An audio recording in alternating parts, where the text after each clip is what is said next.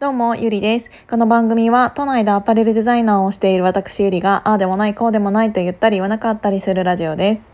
え、ー、と、今ね、皆既月食を見てきたんですよ。あの、東京の空はなかなか見れなくて、あの、赤い時は見れなかったんだけど、うんと、ちゃんと、え、ー、と、月食として地球の影が、え、ー、と、月に、えっ、と、被ってる感じっていうのは見れたので、もう今すごくね、満足。なんかすごくちょっとまた落ち込んでたんですよねなんか私結構こうあの起伏の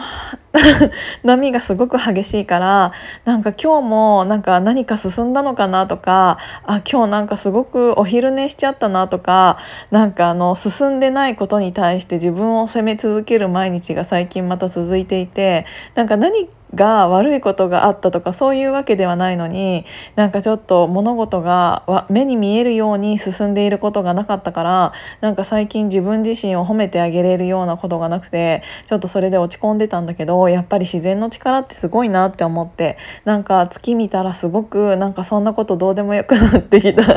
めちゃくちゃ単純かもしれないけどなんかだって地球の影が見えるってすごくない？目に見えるってすごくない？だって自分自身がが自分たちが地球にいるのにその影が見えるって相当なことがない限り見えないから本当にそれって貴重だなって思ったし素敵だなって思ったしただなんかそれ帰ってきた時にね私そもそも昔から言ってるけど月がすごく好きなんですよ。なんか特に女性の体とお月様っていうのはすごく、えーと、近しい関係にあるっていうのは本でも見たことがあるんだけどやっぱりなんか毎月毎月うんと何て言うんだろう。えっと、生理というものが来るのも、えっと、お月様って呼ばれているのも一緒だけどやっぱり毎月毎月その何て言うんだろう、えっと、月のうん満ち欠けと少しこう何て言うんだろう。連動してって言ったらいいかは分かんないんだけどなんかそういう関係でうんと1ヶ月に1回っていうのが来ると思うのでなんかそこら辺も含めてやっぱり女の人と月の関係っていうのはうんとやっぱり深いなって思いながら私自身も小さい時からなんかパッてなんか呼ばれたような感じがしてパッて見たら大体お月様だったりっていうのがあるからなんか結構夜とか上見て歩いちゃってる時も多いんだけど そうなんだけどなんかみんないつもそんなに月を見ていないのにこういう皆既月食だよとかスーパームーンだよとかそういうのをニュースでやるとやっぱりこんなにも人が外に出て月を見ようとするんだなと思って。だからなんかうんいつもみんな月見てない人でも見るっていうことはそれってお月様というものに興味がないわけではなく珍しいから見てるのかな？なんかそれそこら辺ってなんかそれはそれでちょっとなんか興味深いなと思ったんだけどいつもお月様が満月だったとしてもまあ、えーと、満月じゃなかったとしてもさあの月が好きな人がスーパームーンとか皆既月食というものを見るのはすごくよくわかるんだけどいつもはお月様にも興味ががない人がそれでもスーパームーンとか皆既月食とかいうものを見たいというその信念っていうのは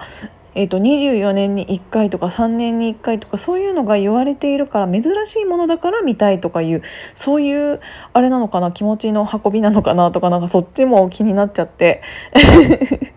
なんかすごくそっちのなんかその何て言うんだろう人間が足を運ぶまでに至るその経緯なんか心の経緯が知りたいなっていうのもすごく思っちゃったから。